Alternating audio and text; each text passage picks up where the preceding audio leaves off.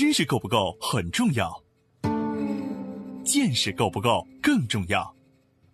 在知识爆炸的全球化时代，用见识导航，将知识转化为创造的力量。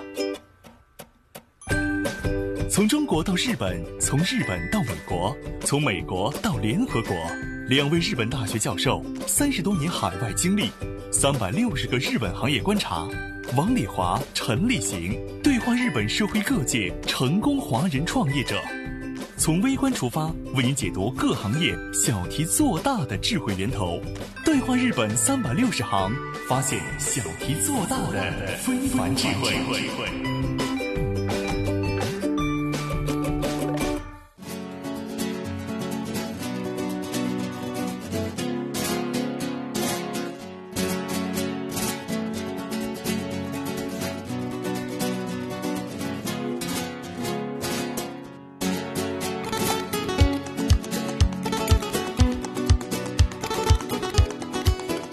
今天呢，我们请了一位嘉宾，灰灰姐在一个制造业公司工作过，刚刚退休哈。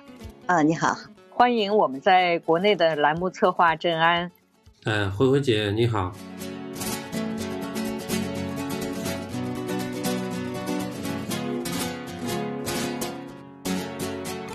日本小企业在几十年的发展中，如何应对大时代转变下的经营危机？日本企业形成的日报文化制度对国际化发展起到了什么重要作用？日本人在爱厂爱家集体观念下形成的趣味消费文化，为日本企业的发展提供了哪些良性支持？根据日本企业特有的观念与制度特点，中国公司怎么才能更好地和日本企业进行共赢合作？目前，中国企业都在大力进行数字化与智能化升级改造，在此背景下。日本企业发展的新动向是什么？敬请收听本期《对话日本三百六十行》，日本中小制造企业的文化与制度下集。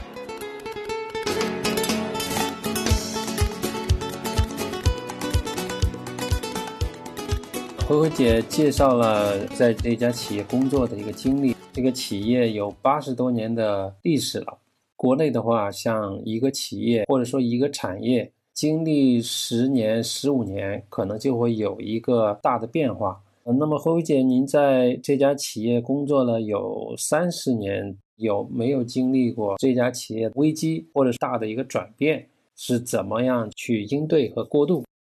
它的最大的那个转变就是投资到中国去了。嗯，公司这边的就缩小了，还是取消了呢？先是缩小，原来他们在九州也有厂，大阪的郊区也有。中国又扩大的时候呢，又缩掉一个，最后就是日本只有总公司了，就没有厂了，营业拿订单和技术都在日本做呢，都在中国做了。哦，那这个还是针对于成本的降低。另外一个就是你们刚转到中国的时候，比如说质量啊，跟原来日本的这边比较的话，有没有什么问题呢？因为都是总公司管的嘛，有问题我马上总公司。然后总公司拿着这个东西，他还会马上跟日本的那些技术人员商量，商量完了以后定下来了，然后就给中国，我们就照着做，那还挺顺利的啊。我做顾问的那个公司，九二年左右是合资，呃，因为对方不是出钱，只是出场地，问题特别多，结果他到九八年退回来了，最后是又再进去的，到现在还有，就是变成独资了，就说再也不合资了。对，日本好多企业都这样。另外一个总体来讲，日本的工人也好，或者是技术人员，就是他自己的责任心比较强。对的，对的，那些工人他责任心很强的。我们有两个技术人员一直派在中国的嘛，他们每天下了班以后，非得到电脑以前把今天这些情况全部向总公司汇报，而且他总公司呢也有一个表，很细的，几点钟到几点钟干的什么事情，你报，日报，每天日报要寄到日本去。所以他的管理还是分阶层管理比较细哈。对我们那个日本总公司说，虽然我没来，但是他上海的情况他都很清楚，上海的厂里的情况他也很清楚，每天就是看这个日报，啊，然后就是让那些日本人老是拍照。二十年的话，那个上海变化多大，他反正就让他们拍照，把各种各样照片拍过去。最早来的时候都是那个乡下都是农田，后来都是房子了什么，他反正所有的东西他都看得到，他连周边的环境。对不光是工厂里面的业务嗯方面，对连那个嗯整个整体的发展状况也都非常了解哈。对对对，嗯，呃，慧慧姐后来在国内因为呃人员工资的增加，导致财务的赤字，那么怎么去面对赤字的情况？人工费低，这也是比日本便宜哈，那个时代。对对对，那个时代对，现在不行了，所以现在好多日本厂家都走了嘛，嗯，，那个对对对松下了，什么都到别的地方去了。嗯，我们因为是在那个浦东那个工业区嘛，我们旁边几家都是日本厂家，现在基本上都没了。撤回来了哈。现在是对，人工费太贵了，嗯对现在，对而且每年要涨，涨的幅度还要多少多少百分之多少要。那我们后来几年就基本上那个不赚钱了嘛，但是他还维持还能够维持下去，那订单还是一直有的，工作还是有的，反正工资是每年还得涨啊，奖金不发也不行。呃，因为你们的公司工厂搬到中国去，就是材料也是日本的，机器也是日本的，实际上说便宜下来就是人件费，所以人件费要是对对。就没有优势了哈。所以日本是。厂家呢，还在中国，像我做顾问的几个制造厂，嗯。还在中国，是因为中国的材料也越来越好了，所以以前是从日本拿材料过去，现在呢就嗯。不需要拿日本的材料了，拿中国的材料呢还是比日本的要便宜。那人件费涨上去，他们还在维持，但是他们已经在考虑搬到越南去啊，搬到柬埔寨去对。对，好多搬到越南去的。那我们这个呢，材料呢，我们自己做不了主的，我们是给夏普三菱配套嘛，他们要改机种了，换新产品了，改车型了，那还可以。那么他们不改的话，我们没权利，嗯，因为一定要哦夏普他们认可的。实际上你们在做的产品在进入中国之前都已经多元化了，对吗？就是复印机，然后汽车，包括像您说是不是还有音响，这些都在做。对对对，音响，对对。最早的时候在日本，日本的时候还做很多电器的产品，比如说像那个洗衣机的零件啊，什么冰箱的零件啊，这些都做的。嗯，然后到中国来呢，主要是就是夏普在那个常熟啊，不是有一个就是办公设备厂嘛，嗯办公设备，所以就是专门做复印机的。然后就理光啊什么也在我们的附近嘛，也在我们浦东新区，所以理光的复印机我们也给他们做过零件，那么都是复印机嘛，都差不多的。嗯那么后来三菱我们是也是在日本就跟他有关系的，三菱汽车后来也在常熟也有个厂，那么我们就给三菱在给他们在配套。嗯那个我有一个打过交道的几个公司的经验嗯哈，他们比嗯如说是归哪一个母公司的产品由他们来做，他们就不会去做同类的，比如说那个汽车，我要是做丰田的，我就不会去嗯做的，很固定。对，日本这方面很忌讳的，所以我啊们因为是三菱那个圈子的嘛，三菱、日产还有就是 Volvo 那个圈子的，所以啊我在日本买车也好，在上海买车也好呢，他那个圈子，我们老板就说，你除了丰田的，别的买什么都行。丰田跟他们是完全两个关系。嗯 我我想我嗯我我日产也开过了，呃，那个三菱也开了，那我说丰田这么有名的，我就换辆丰田嘛。他说不行，除了丰田你别的都行。嗯后来我只能买了个马自达。啊，那那个是日本的那个，我认识很多员工，他们嗯都只买他们自己的关系的这种产品，他们绝对不跳嗯槽。哦，就是嗯呃，这个怎么说，就是爱厂爱公司的那个对这个感对对，像自己家一样，绝对肥水不嗯流外人田啊。嗯这个也是一个对对概念。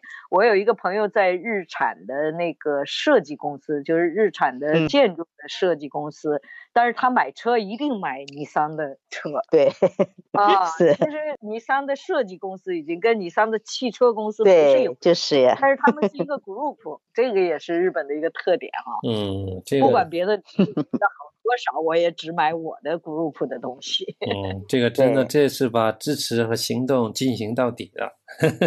对对比如说你是汽车的话，还那个的，我们像我们夏普有好多产品了嗯嘛。对，好几年以前，我们家里买空调什么也买，我们社长就表扬我，说说，哎，你你喜欢你 你对夏普 那个夏普还要感谢你。那空调根本不是我们做的，但是他反正你只要买了夏普的，包括手机啊什么，如果用夏普的，他都会表扬你，说哦，你用的夏普啊，谢谢你啊，对嗯这么样表扬你几下。嗯。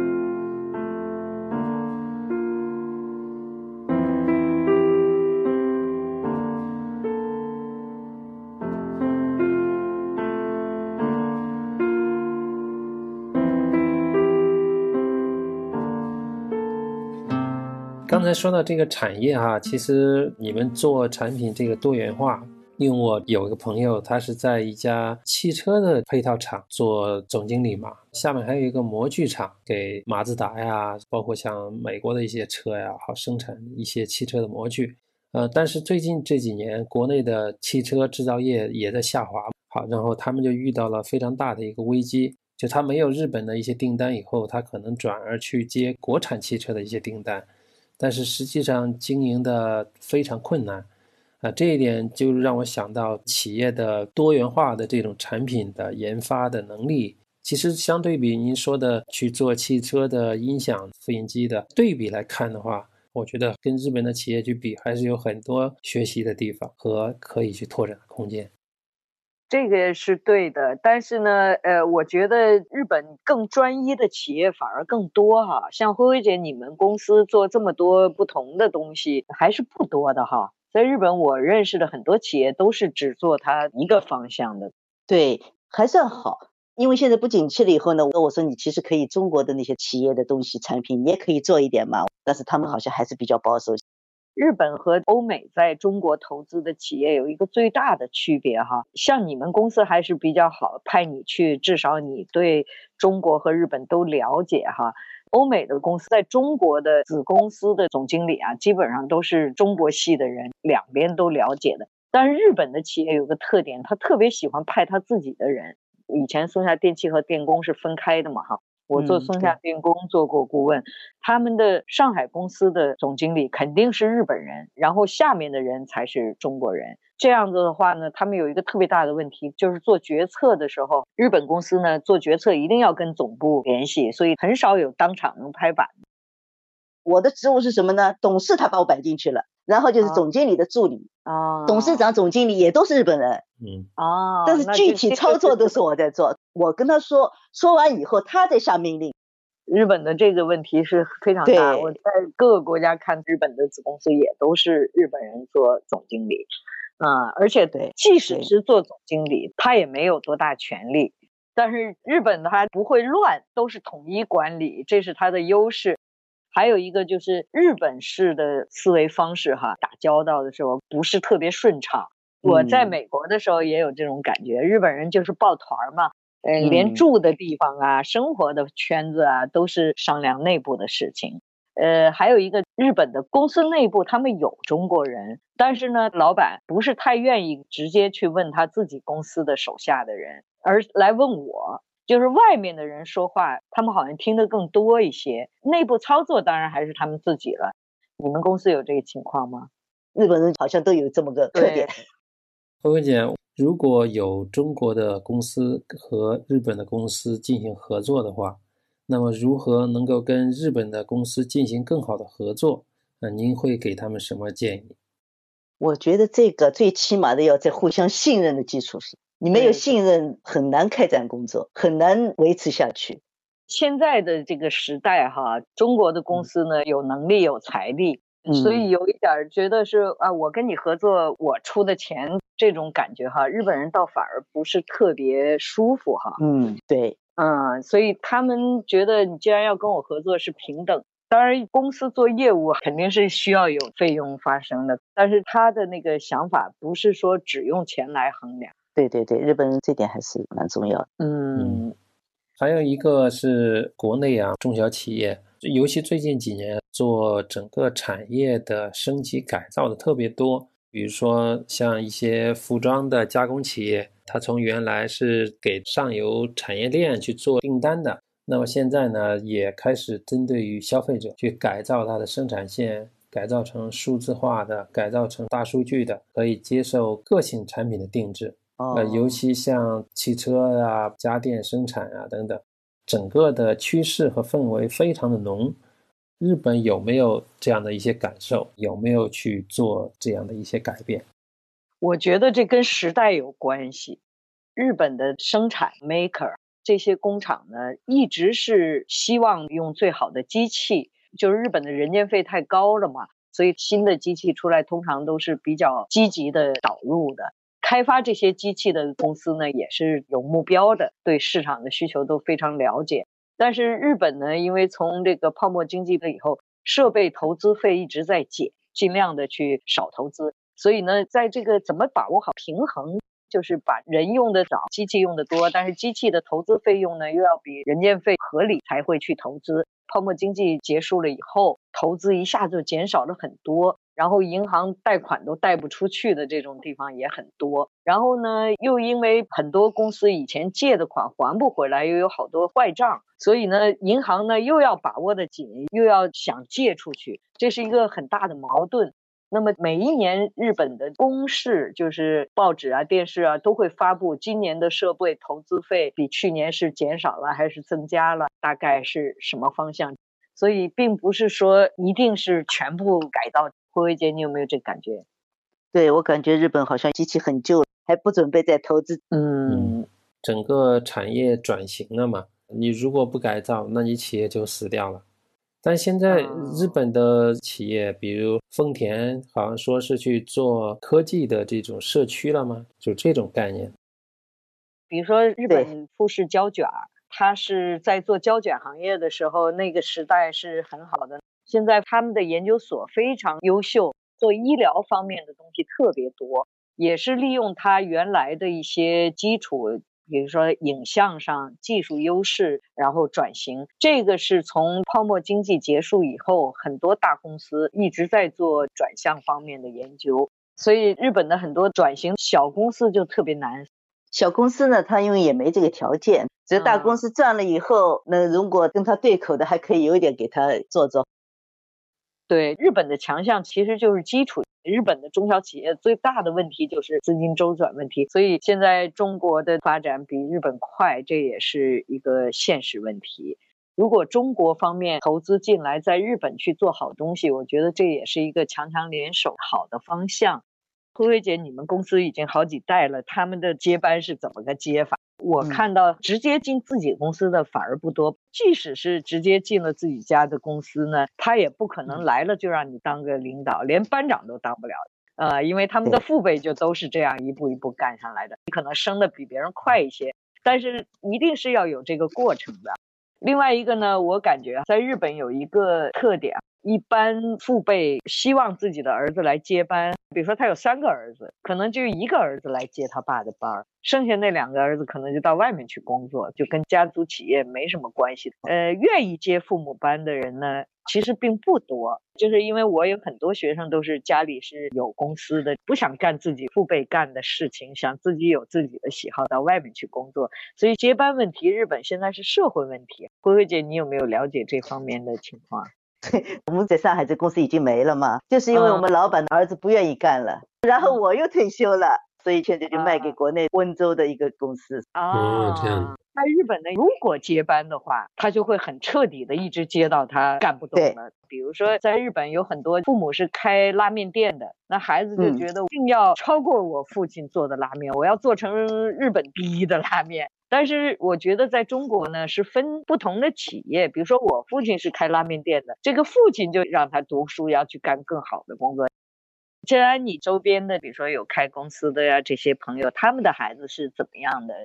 国内的情况，大部分的都属于呃，比如说老板的儿子或者女孩上学的时候会送到国外去留学，留学完了以后回来直接到公司了，可能就接班了。期待我们中国日本合作能有更多成功的案例。谢谢你啦！嗯，谢谢谢谢慧慧姐，哎，好辛苦了，哎，再见，再见。